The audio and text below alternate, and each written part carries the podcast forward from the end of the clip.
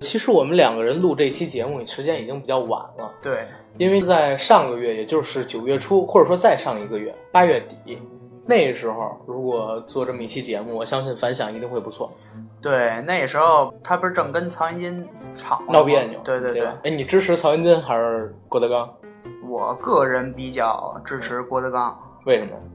我是个人觉得这个曹云金这人比较操蛋吧，嗯，因为甭管怎么说，是他师傅郭德纲给他带出来的，对然后他在可以说是功成名就之后，这么去说他的师傅一些丑事儿，我觉得这人真不怎么样。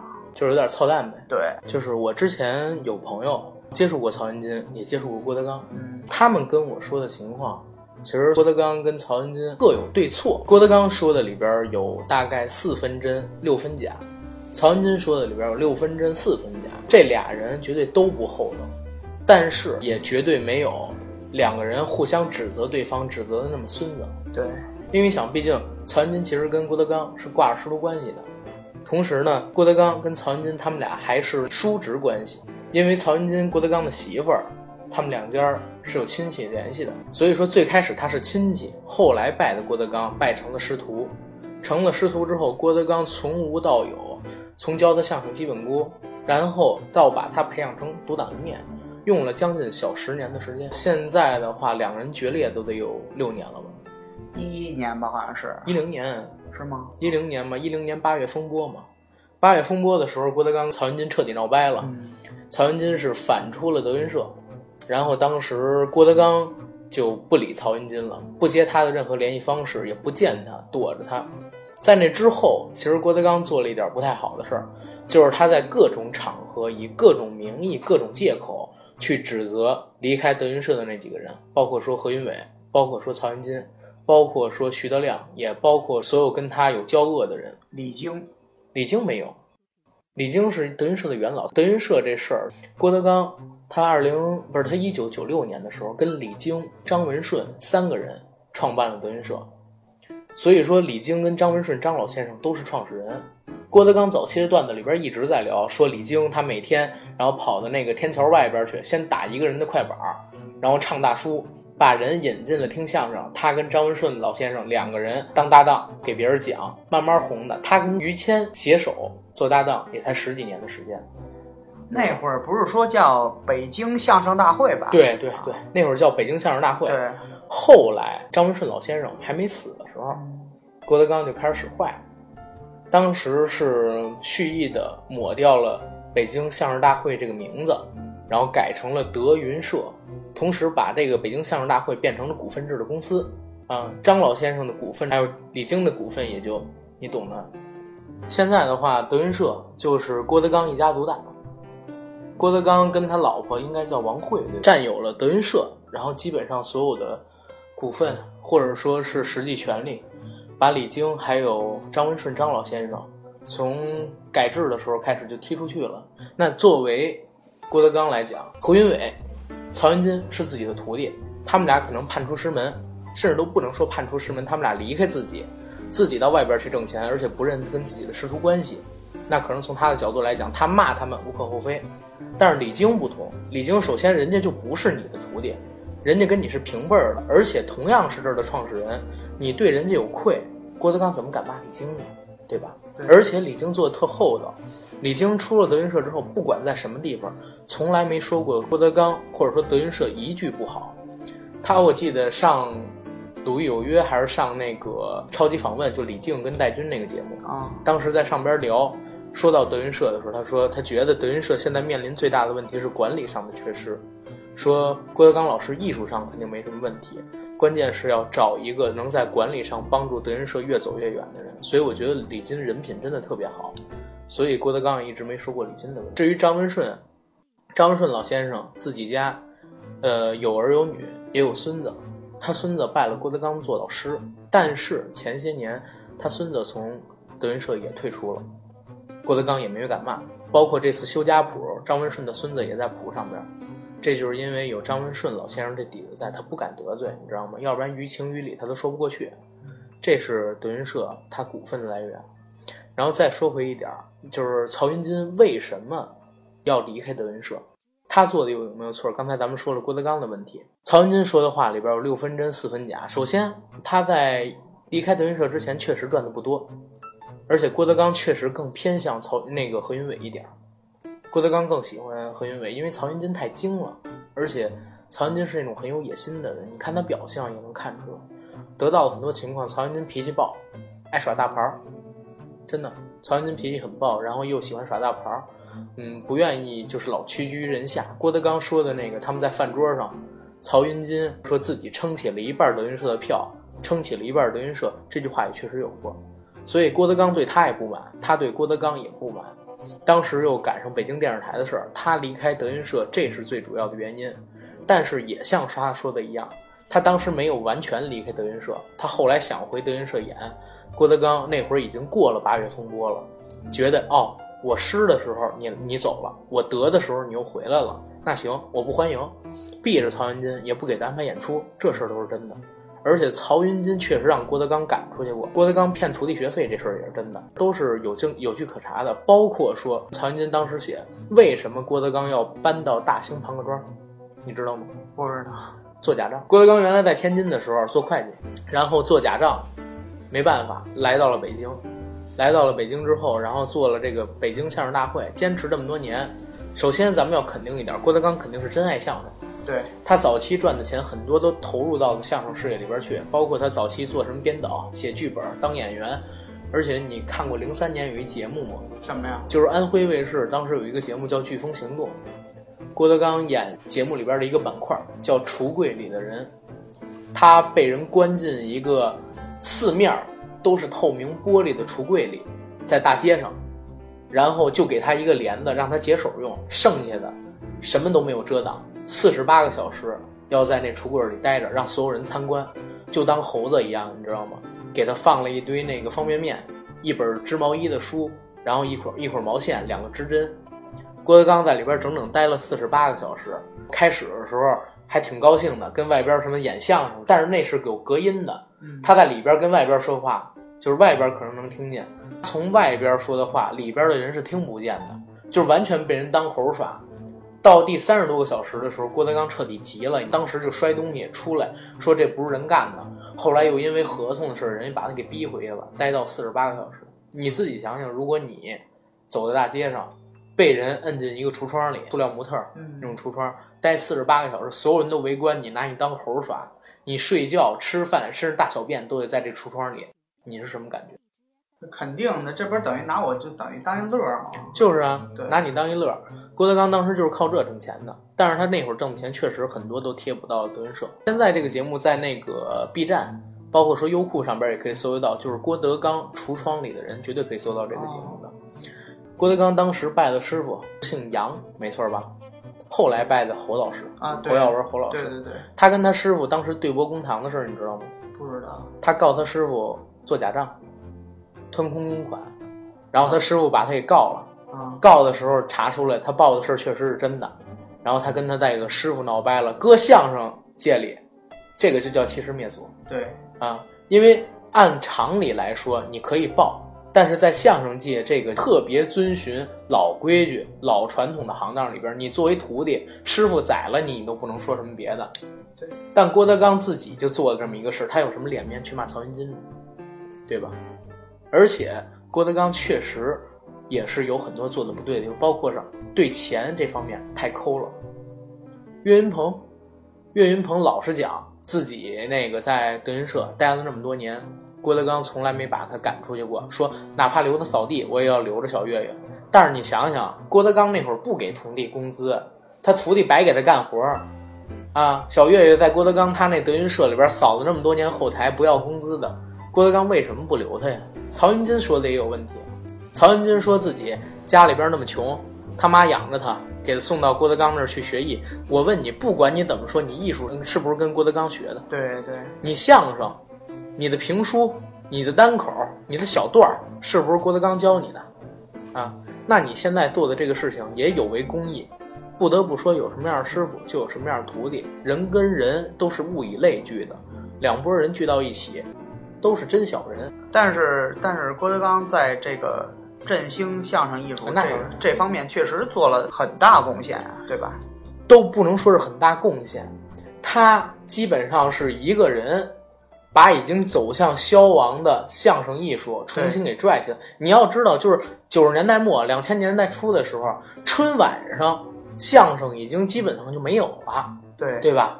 然后基本上各大晚会相声出来的节目也特别少，而且那个时候相声都不搞笑，而且那会儿你看什么冯巩、牛群，嗯还有什么转小品了都。对嗯，黄宏，黄宏最早也是学相声的，范伟。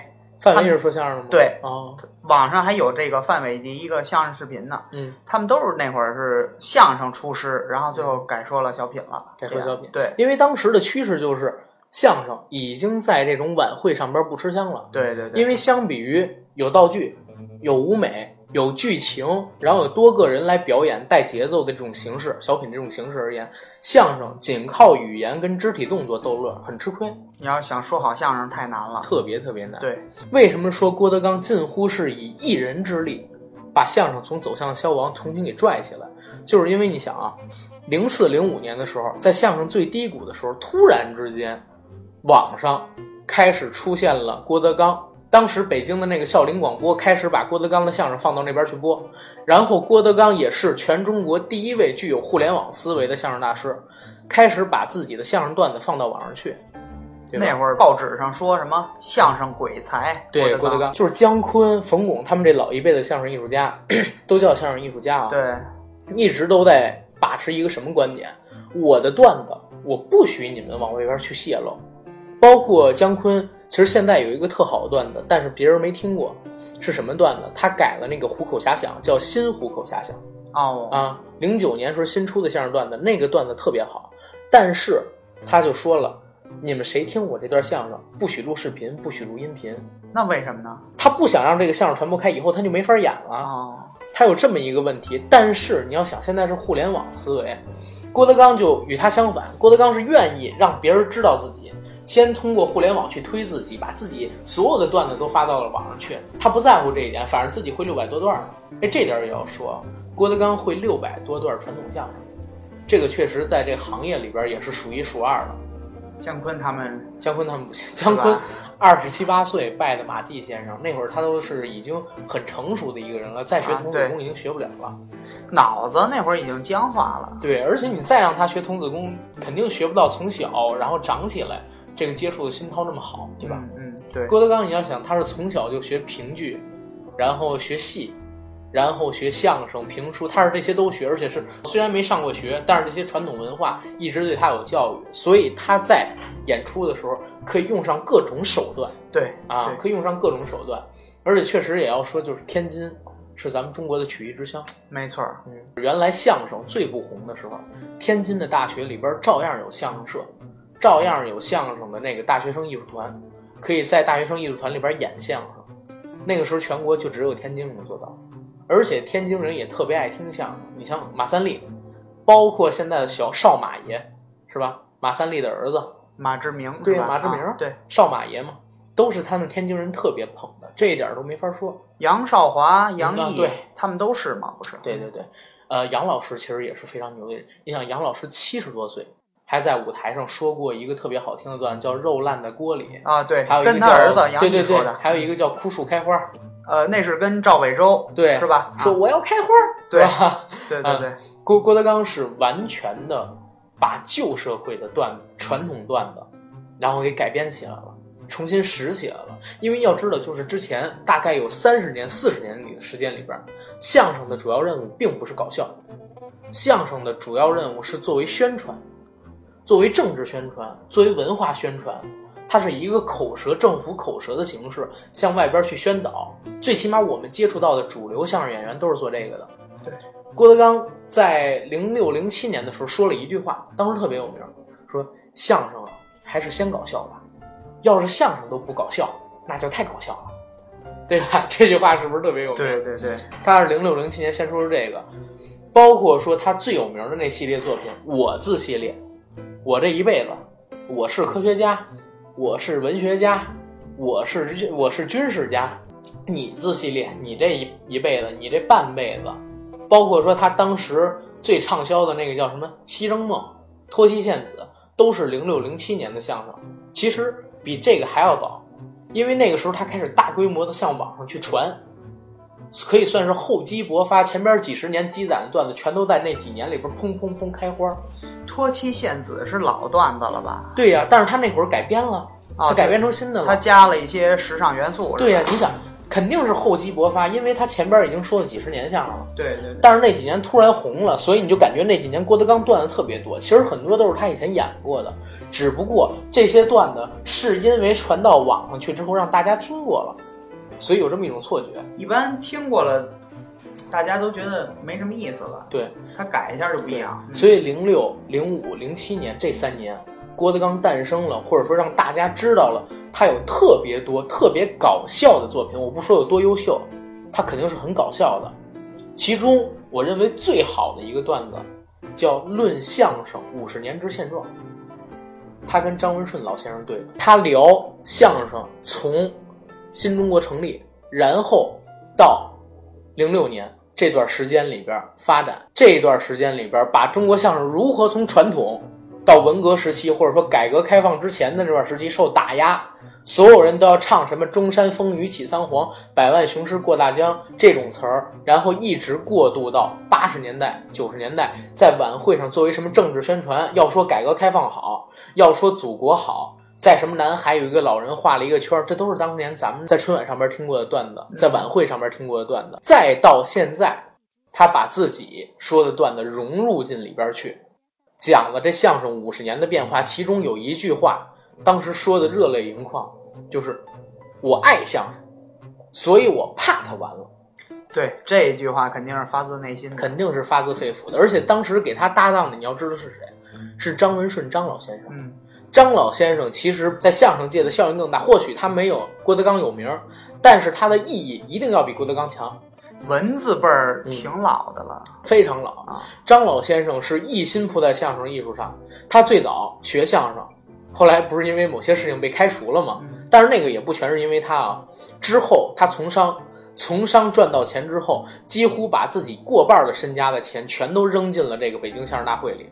一直在扶植这个北京相声大会，包括说相声传统文化复兴这么一个艺术，就是现在德云社。对，扔到这里边去，他是最开始出钱的人。郭德纲，你想想，九六年，李菁九六年有什么钱？对，对吧？他们有什么钱？全都是张老爷子出的钱。当时虽然郭德纲也补贴一点，所以张文顺张老先生他是非常牛的，而且人家真的是不为了功名利禄。你想想，他去世的时候已经是零九年。一零年这段时间，对吧？他刚他刚去世了，正好那德云社也没有了文字辈儿，嗯，然后再赶上郭德纲打人什么的，就他去世了以后，王文林、徐徐德亮在那之前就走了，对对对，徐德亮走的时候，然后张老爷子正好得病，张老爷子当时收回了徐德亮的德字，叫他徐亮，因为这个德字儿是张文顺张老爷子赐的，包括说曹云金这次说了我云字。也是张老爷子似的。张老爷子在北京相声大会，他创立初期的时候就立了九个位分，先从德字来，德字之后就是郭德纲的徒弟们，就是云鹤九霄，然后剩下四个字是什么我忘了，这么一辈儿一辈儿往下排的，对，都是他定的字儿。所以曹云金说你没权利收我的字儿，对吧？但是我觉得这也是扯淡，因为郭德纲教的你，你真按老理儿说，人家郭德纲要收就收了，唧唧歪歪的不像个爷们儿。咱们接着说回郭德纲。郭德纲的艺术水平绝对是 number one，对吧？咱们没有任何人能黑郭德纲在相声这一表演形式上边他的一个水平。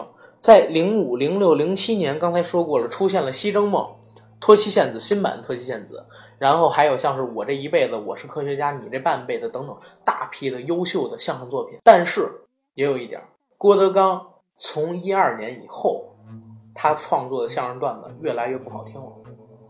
就感觉他每次上什么大型晚会，都感觉说的都差不多。他是这样，郭德纲从一二年之后，他演出的相声全都是特别小的段子集合起来的啊，对对，天天说一段相声二十遍，抽烟喝酒烫头，然后跟所有人说十几遍什么，你们听这个破歌就是五环之歌啊，你们听这个破歌没见过世面怎么怎么样？包括说老拿于老师家里开涮，他以前拿于老师家里开涮是有结构的，把这个开涮包在相声的结构里边，对，跟人去聊，它主体上还是一段相声，但现在不是，现在纯粹就是拿，呃，于谦家里边的人开玩笑，拿这些东西很恶俗、很低俗的东西集合的段子。汇聚到一个相声里边，可能一个段相声二十分钟，他这些屎尿屁，包括说骂于谦、抽烟喝酒烫头这些毫无相关的东西，占十七分钟，剩下三分钟是这个真正的相声，对吧？现在我感觉他一上台，嗯甭管他说什么，只要他说句话，观众就会乐。对他现挂的能力很强，对对对，他会现挂，现场找哏，比如说现场有一个观众，这观众是个女的，他立刻他能找出一个哏。郭德纲是一个超级聪明的人。嗯，但是这个原因是为什么？你知道吗？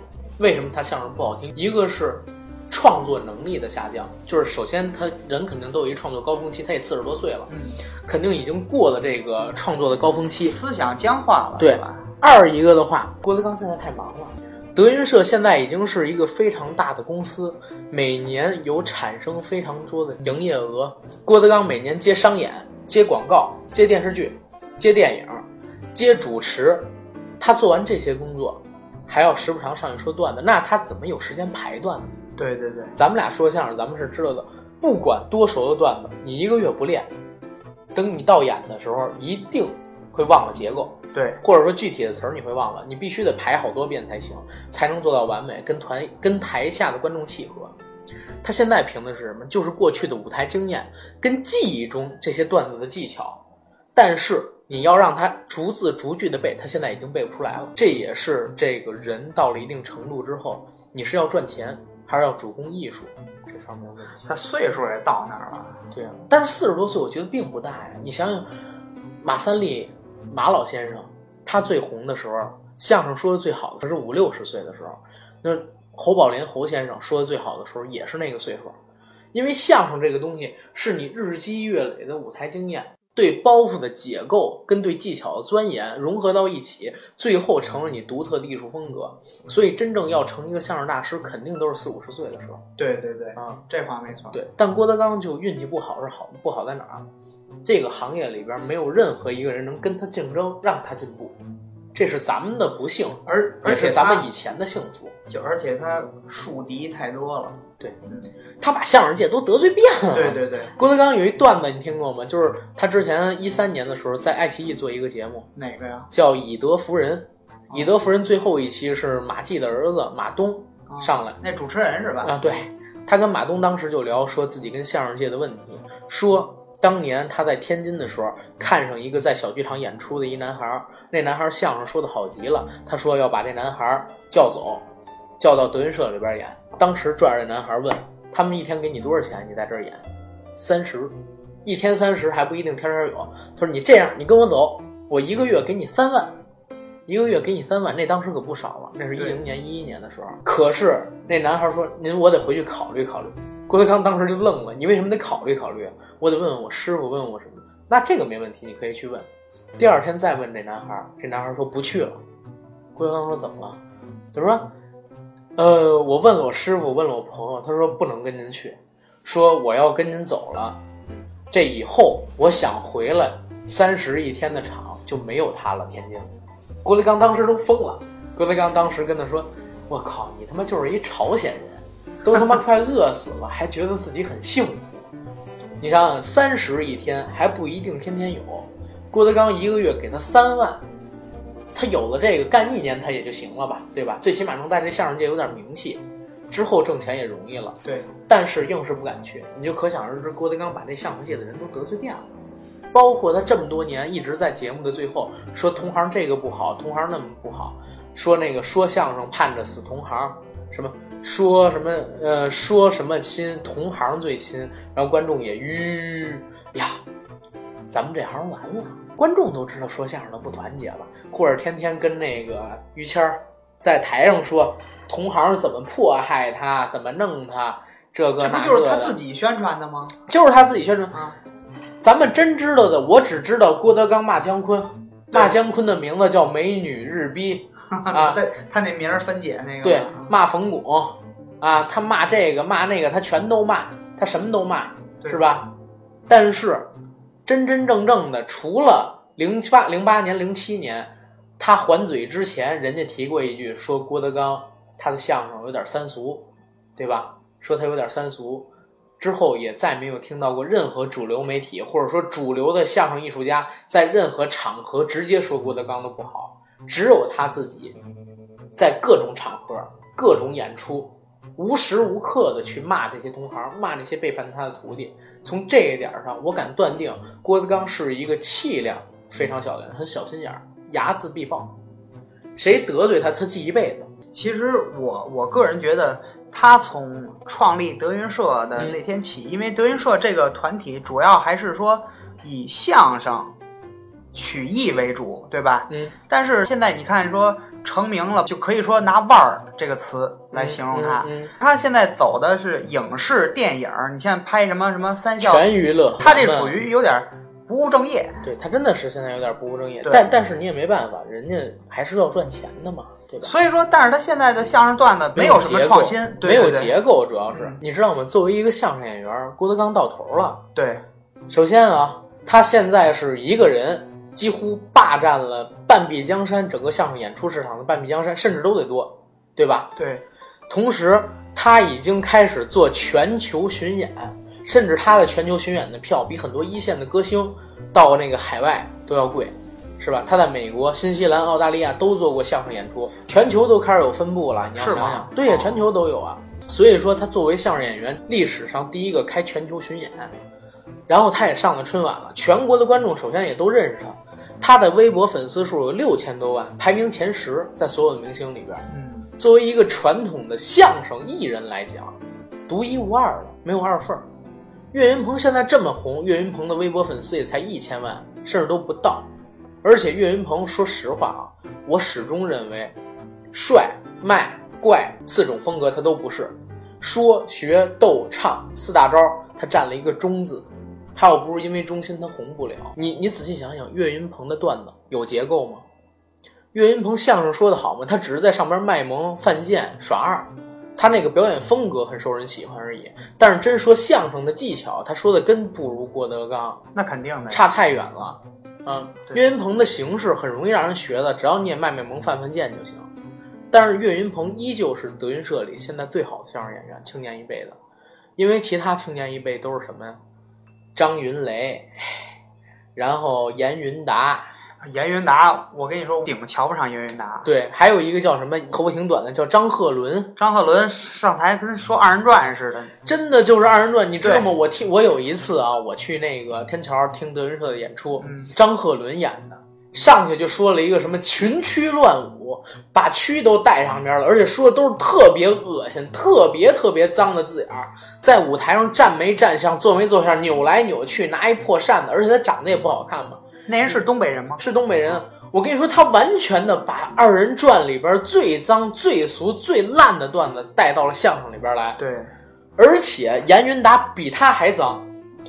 严云达说的相声段子，直接就拿人的生殖器开玩笑，直接拿着生殖器开玩笑。都是这些演员，为什么要捧岳云鹏？岳云鹏不善于拿这些东西，拿生殖器什么的开玩笑。岳云鹏是以犯贱这种形式招人喜欢，所以他在这一辈的相声演员里边还能排得上这个。其实岳云鹏来说，就是说他说相声犯贱的话，严云达感觉有点模仿他，模仿。而且他太脏了，对，太脏了，真的。现在那个严云达那头型梳一辫子，对，上台以后，哈哈哈哈，就那么哼唧，哎，我觉得那样特贱，特别贱。我跟你说，咱们是专业学过相声的，对这种人我顶瞧不上。对，就他妈相声靠他们这群人能复兴，老了，去他妈的吧！这还真是这样，对。刚才说到了郭德纲，其实说到郭德纲，不得不提他的搭档于谦。在于谦之前，还有一位搭档，你知道是谁吗？张文顺吗？不是，在北京电视台有一个说单口相声的，叫王月波啊。王月波，大胖子。对，王月波之前是他的捧哏，后来郭德纲列学，跟王月波分开，然后换了那个于谦儿。王月波现在的逗哏是英宁那小个儿啊，但是不得不说，于谦儿老师是中国二十年来说相声捧哏最好的，没有之一，他往台上一站，就给人感觉特别稳。特别沉稳。你听过最近他在那个《喜剧总动员》里边给李咏做捧哏，啊，我知道，我昨照天看样那节目呢。捧的特别好，啊，对对对，三分逗七分捧，一点都不是开玩笑的。郭德纲他太坏了，他的风格帅卖怪坏嘛，四种相声风格，他占的是坏，而且特别坏。像他这样呢，又如果没有于谦儿一个这么稳、这么舞台风格形容成老实的捧哏搭着他，根本就没人能接着他。昨天我看那个《喜剧总动员》，对呀、李咏就说什么呀？对说这个谦儿哥特好。呃，我我因为我不是专业，他自个儿说啊，我不是专业的。假如说我在台上说说错了，有漏句的怎么办？嗯，于谦儿说了，说没事儿，兄弟，你就说，有我呢，有哥哥给你拖着呢。当然就是说他感觉说站在你的身边，就给你一种这种稳如泰山的感觉，信心。对对对嗯，啊。其次，第二位，我觉得近二十年来最好的捧哏演员是谁？是孙越。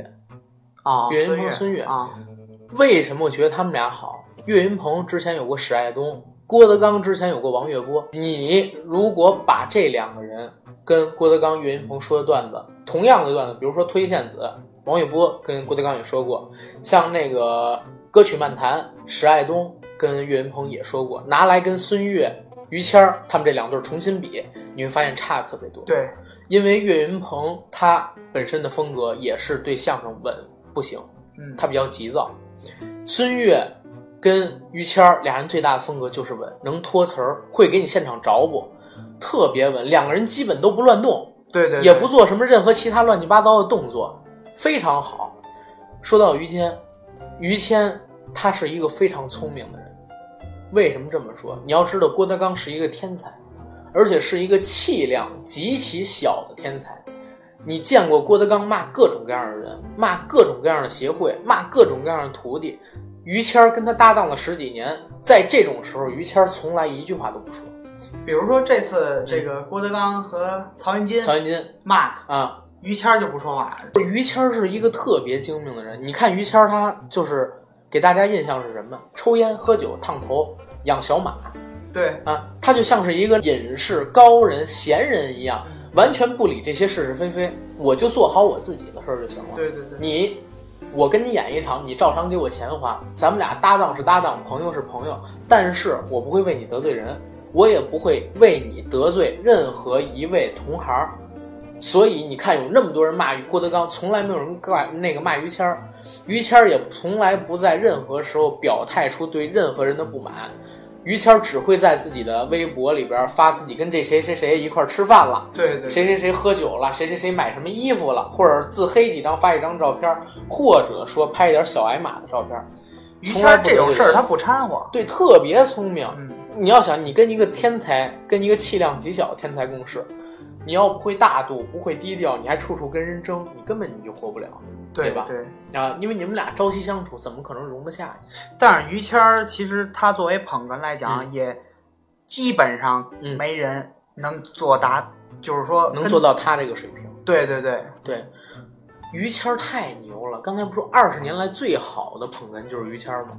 呃，对，还有一位，还有一位是他师傅石富宽。石啊石富富宽，先生他的捧哏也超级稳。对，对，石富宽当年于谦侯耀文、石富宽吧，对吧？嗯侯耀文跟他那个徒弟郭德纲太像了，嗯，他们俩都是属于舞台上很霸道的人，要掌控整个气场，对吧？就是在聊、在说、在表演的时候，会震慑到很多人，别人不敢接他们乱七八糟的茬儿。这个时候就需要像石富宽、于谦儿、孙越这样的人去给他们做捧哏，对吧？给人就是真是给人一种信心稳，对就那种。三分逗七分捧，而且有很多很多段子从于谦儿嘴里边说出来，要比那个郭德纲嘴里说出来更好。对，对，你知道吗？就比如说那个郭德纲说，整个德云社最有文化就是他，说于谦儿有文化，嗯，于谦就说嗯，就研究历史。郭德纲说那会儿老看于于谦儿写东西，点开新浪，我那会儿还上您的嫖客，哎呦，新浪嫖客，这是谦儿写的东西。于谦儿当时就回一嘴，哎，您还上过我的嫖客呢，那咱俩应该论干姐们了吧？你看这个段子，于谦儿如果说出来，比郭德纲嘴里说出来更好玩，因为于谦儿这是半一边自黑，一边呢又搭上这种伦理哏，一边又搭上那种脏哏，同时呢，他用这种段子说出来，因为我在自黑，我不是说你，观众也不会有特别大的反感，觉得这很脏。拿那个段子来作为例子的话，他嗯那个段子确实是，如果没有于谦儿的话，他这个段子没有那么搞笑。对，于谦儿是非常非常重要的一个角色。对，他在相声史上，我跟你说，如果论捧哏，他都也能排得上号。这个对对对，这确实没错。对，咱们刚才说到了郭德纲的相声，嗯说到了于谦儿，说说了呃说到了岳云鹏，说到了他其他的一些徒弟。你现在对德云社有什么看法？我现在觉得，就是这德云社收收的人太多了，徒弟太杂了，什么人都有。而且，但是你看，现在德云社德云社出名的也就那么几个，虽然他徒弟好几百，但是也就那么几个。对。但如果郭德纲想一个一个捧的话，他捧不过来，他捧到死他也捧不过来。我告诉你，你知道为什么要收这么多徒弟吗？嗯，因为现在德云社开始商业化，开始市场化。对对对，他在全国办了各种各样的分部，以后很有可能每个分部会派固定的徒弟去驻扎。你有四百多个徒弟，你到时候才能做全国的来回不停的演。对他之所以要招这么多人，都是有原因的。你要还是小作坊，那没错，小作坊十几个人，每个人都能独当一面，但是你赚不到钱。郭德纲现在是要赚钱了，但是你话说回来了，嗯有一句话叫“林子大了，什么鸟都有对，对，所以就出现了像张鹤伦、严云达这样咱们特看不上、顶瞧不起的这些”。相声对演员对对，一点基本功夫都没有。我始终是觉得像张鹤伦一点基本功夫都没有，特别瞧不上。烧饼，啊烧饼烧饼说的特别烂，也闹，他的他所有的相声一个最大的问题是什么呢？他说话跟连珠炮一样，对对对，不停，一点节奏都没有。他本来挺好笑的段子点，他会以特别快的速度说出来，而且一点儿起承转合节奏都没有，让大家完全听不出来笑点，他他说话声儿特别哑，而且是破锣嗓，破锣嗓他是。对对对，就因为他是破锣嗓，所以造成了一个什么问题？仨他说的所有的相声段子基本都不好笑，他必须得拿那些脏乱的段子做。你看他参加什么那个郭德纲二十周年那活动，然后还有他参加《笑傲江湖》，对吧？说的段子都很烂，真的很烂。这样的本子，如果你给岳云鹏说，给那个孙越说，效果比他好五倍十倍，对吧？我我我前两天看了一个一个节目，我嗯不、我忘了是哪个了啊，你说，他也是在就是在德云社演出嘛，然后他跟、嗯嗯他那搭档叫什么来着？呃，他搭档我忘曹鹤阳曹鹤阳，烧他跟饼曹鹤阳，对对对，他跟曹鹤阳嗯，跳了一段街舞，人家都没说相声。跳了一段，哦，操，哎呀，你说这就没完了。对，哎其实你知道郭德纲现在应该捧谁吗？谁呀、他儿子哦，郭麒麟。郭麒麟。嗯，郭麒麟在今年的九月十六号，就是钢丝节，上边演出了一段叫卖掉票，传统段子，这不是老段子啊？就是老对对段子，对，就是那个啊三天那个啊，最后挂在那个挂电扇上对对对，啊，对，这个段子你去听，郭麒麟他的段子表演水平非常高，甚至比他现在父亲要高。他父亲现在全都是段子集锦，郭德呃郭麒麟说的是真相声，里边掺杂段子而已。而且他现在郭麒麟在台上的那份沉稳练达，你完全想象不出这是老郭的儿子。呃，你你真看不出来他是九六年的，对，真看不出来就是特别稳。他初中就不上学了，对对对他上台也就也有十年了，快。还有他那个那个捧哏，嗯，郭德纲那徒弟叫郭麒麟的捧哏叫阎鹤祥，对阎鹤祥，嗯，那个人捧的也特别捧的也不错对其实要不是孙越跟岳云鹏搭档的时候还没名儿，要像现在似的，然后没有搭档的话，郭德纲肯定就把孙越给岳云鹏，不是给那个郭麒麟了。啊对啊郭德纲是真挺疼自个儿儿子的，你或多或少你都能看出来。他一直说有的儿子是儿徒，有的儿子是学徒，儿徒跟儿子一样，但是实际上他还是宠自己儿子，对吧？对，还是最还是最宠自己的儿子啊。郭麒麟，大家可以期待一下，郭麒麟一定未来的话会有很好的相声作品出来。嗯，他是于谦儿的徒弟，于谦儿教给他的东西，比郭德纲教给于谦儿儿子的东西，我觉得得强。或许于谦在段子数量上，在表演形式上比郭德纲稍差一点。作为逗哏来讲，因为郭麒麟是逗哏嘛，嗯，但是于谦教给他的这些做人的练达、敦厚，包括说为人处事这方面，绝对要比郭德纲自己去教育强太多了。于谦儿，你知道网上就说那什么，有一个段子吗？郭德纲对说相声的同行说：“你们到底明不明白？我要是死了，你们也卖不出相声票去。”这是郭德纲说的话。啊，他老给加在相声里。对于谦儿呢，有人评价这么说：于谦儿如果死了，郭德纲就卖不出去票了。啊，对，所以就是郭德纲不得罪于谦儿，也是有这方面。不过确实是这俩真的真鱼跟水离不开。我不这么认为，我觉得于谦儿离了郭德纲，他可能也能活，但是肯定没现在活得这么好。但是郭德纲如果没了于谦儿，没有任何人能接住他的捧哏，对吧？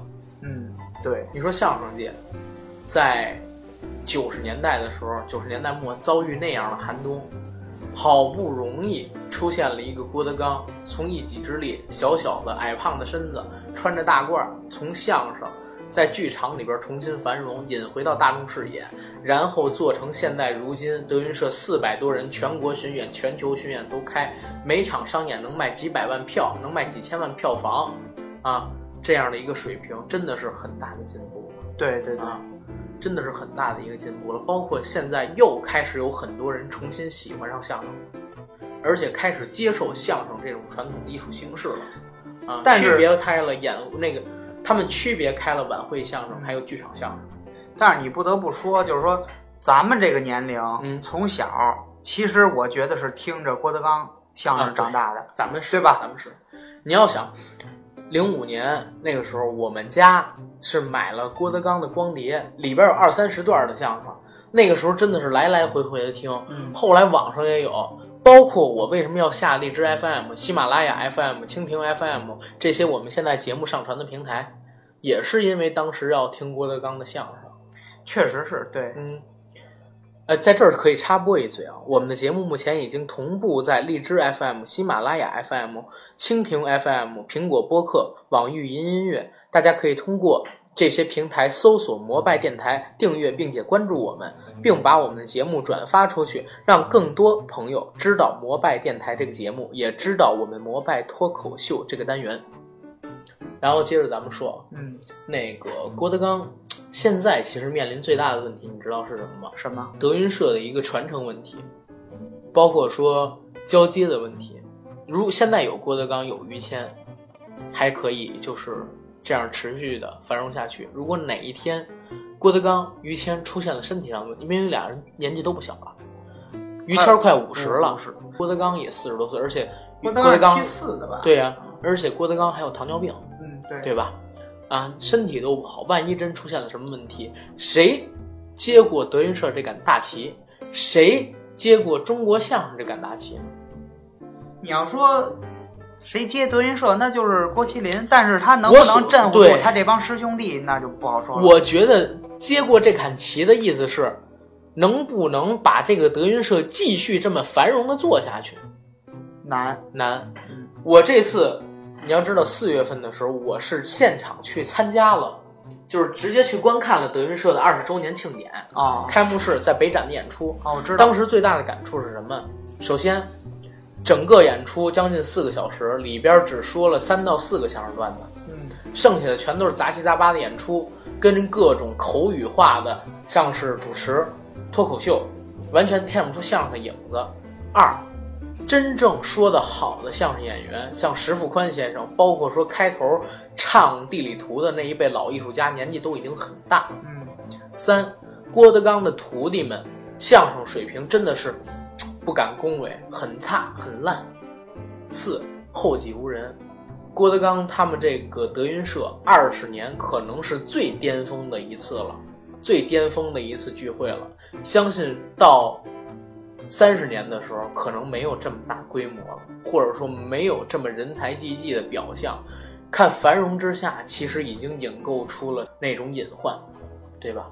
对，啊，居安思危。作为一个相声爱好者，或者说咱们俩也可以算是相声从业人员，对郭德纲、对于谦肯定是有爱的，嗯，但是对他们的一些行为，对郭德纲目前的一些行为，还有他的一些做法，以及他对相声现在对相声这个态度，我是十分不认可的。郭德纲已经很打脸了，他在《论相声五十年现状》里边批判的那些人，现在自己偏偏就成了那些人。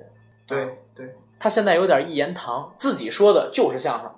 我说什么是相声，什么就是相声。你们跟我说的不一样，你们就不是相声。我说你们不好，你们说的相声就不好。他现在有一种这样的态度，对吧？郭德纲膨胀的太厉害了，他很有可能现在其实也可以叫做大师，现在也可以叫做大师，但是他能不能在未来二十年里边依旧被称为大师，这就是要看他自己的造化。他现在才四十岁，其实作为一个人来讲，现在活到八十是很正常的事儿。你六十岁退休，他还有二十年可活，对吧？嗯，他还有二十年的艺术生涯，在这未来的二十年里边，他能不能持续现在的这么一个状态，甚至把德云社把自己的演出做得越来越好，这是留有很大问题的。而且现在德云社，我不知道你知道不知道，就是说好多云字科，包括鹤字科弟子走了。嗯，有一个就是一个挺矮的，叫赵云。赵云霞，赵云霞，赵云霞三进三出，对吧？那他妈是个英雄。对对对，赵云霞三进三出德云社，第一次出，第二次回来，第二次出，第三次回来，第三次出，第四次又回来，三进三出，这他妈是个英雄。我记得我有一次看了微博，是看了什么了？他每次都在微博说之前因为什么什么情况，我被人给弄出去了，然后现在回来承蒙师傅师娘不弃，然后怎么怎么样。他说是当时是连脸都骗了，好像是怎么着的？叫潘潘什么那个也是郭德纲的一徒弟，那个是彻底离开了啊。但是我说句实话啊，离开的这些人其实远远比现在在德云社里边混的人相声说的好。不管怎么看，曹云金、何云伟说相声说的肯定比张鹤伦、阎鹤祥强吧？对对对啊，说的肯定比袁云达他们要强吧？对吧？曹云金那会儿是，哎，我我记得那会儿，当时是在咱们学校附近那网吧看的他那个从艺十周年那个那表演演出，对吧？对对对，我觉得特别棒，特别棒。就是曹云金其实是学郭德纲学的最像的一个，对，他是继承了很多郭德纲的那个段子跟传统。但是曹云金为什么要离开德云社？这点咱们刚才也说到了，早期。郭德纲在钱上，现在其实也是，但是早期实在是太抠，实在是太抠门了，导致很多人跟他离心离德，从这出去了。要不然的话，德云社这么大的平台，我离开德云社，我接的演出肯定没这儿多，我平台肯定没这儿大，我接的商演肯定没这儿多，甚至我都接不到什么电视剧、电影。对，只能说是德云社克扣了太多这种商演，包括说正常演出接的代言的工资。不过，确实是这个曹云金自己其实也挺有本事的。他不是出来以后弄了那个听云轩，他收了，他也收了一大堆徒弟啊，收了七八个吧。对，在曹云金现在拍戏，拍戏，然后做点主持什么的，反正肯定比那会儿要赚得多。他现在一年也有个几百万的收入，那他也算头了啊。对，但是你想想，那个时候他如果说是坚持下来，到现在他在德云社的一个是什么地位？但是也说不准，毕竟两个人气量都不大。对，曹云金，你觉得气量大吗？何云伟真的把“云”字给气了，现在叫何伟。前两天在自己的那个演出上边，何云伟说了，我以后叫何伟。包括他跟很多人直接对媒体也说了，你们现在叫我何伟，不要叫我何云伟了。啊，何云伟是真的把“云”字给气了。那人郭德纲以后没有任何理由再说何云伟的任何坏话，而且。这一次也是曹云金主动跳出来反咬郭德纲。其实我觉得曹云金就是在炒作，真的就是在有有这种因素，对，绝对是在炒作。因为他离开郭德纲之后，还有谁知道你他妈说的是什么？你是谁？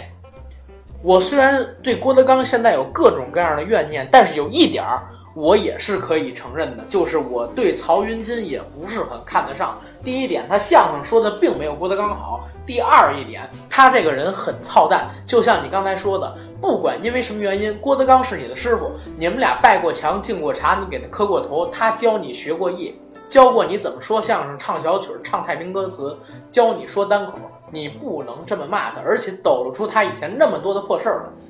这些破事儿于情于理上边来说，没有法律上的任何疑问在，对吧？对，这首先不违法，是你们私人的事儿。私人的事儿你可以跟郭德纲私聊解决这个事情，你不要爆出来。爆出来的话，一我觉得你是炒作，二我觉得你这人很操蛋。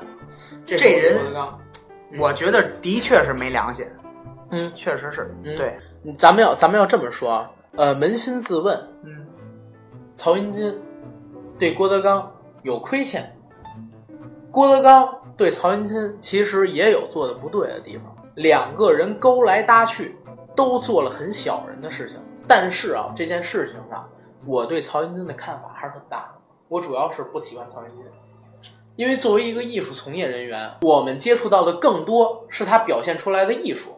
你是相声演员，那我听你的段子，我不管你这人怎么样，你相声说得好，我可以原谅你很多错误，包括说那么多电影演员吸毒，对吧？那么多人搞男女关系，乱搞男女关系，但是你只要交给我好的作品，我可以是我可以把你这些负面的影响、负面的行为，我可以把他们就是淡化掉，或者说我不注意他们。像成龙，我那么喜欢他，他哪怕做再多的错事儿，他其实也没做什么错事，就是男女关系嘛，谁红了也有可能像他一样。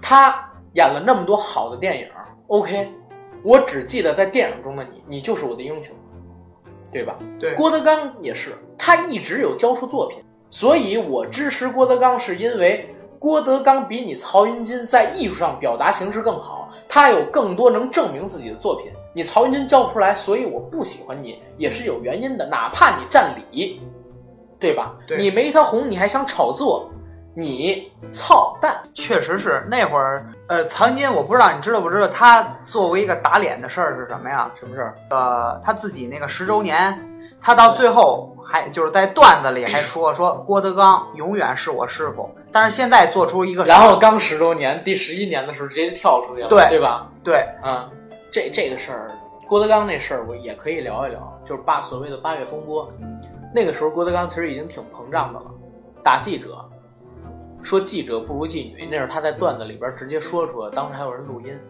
又有三幺五藏秘排油那事儿，你觉得三幺五是故意找郭德纲麻烦吗？我觉得并不是。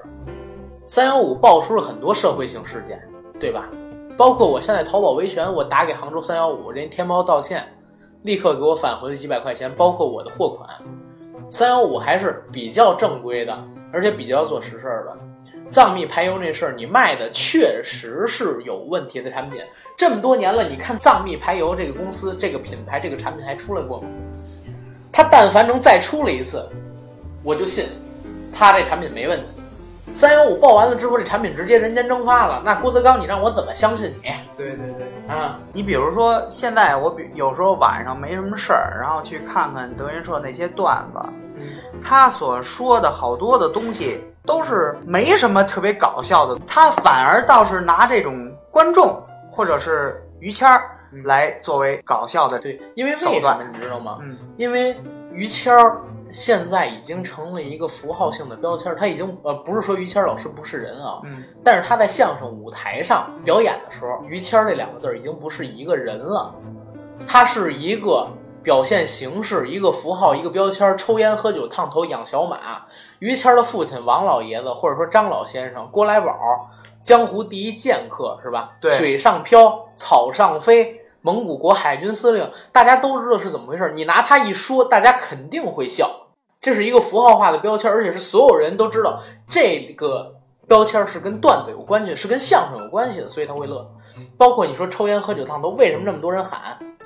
就是因为大家知道有于谦儿这么一个标签在，这么一个符号在。对，啊，这个你说具体的相声结构，现在德云社的段子真的没有。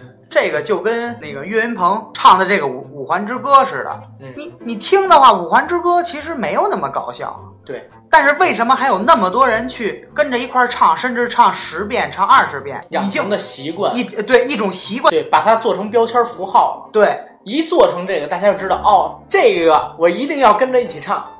他已经做成这样了包括这个五环之歌嗯，作为煎饼侠的这个主题曲，对，你说一个电影儿为什么要用这个歌来作为电影儿的主题曲？也是因为它红，也是因为它红。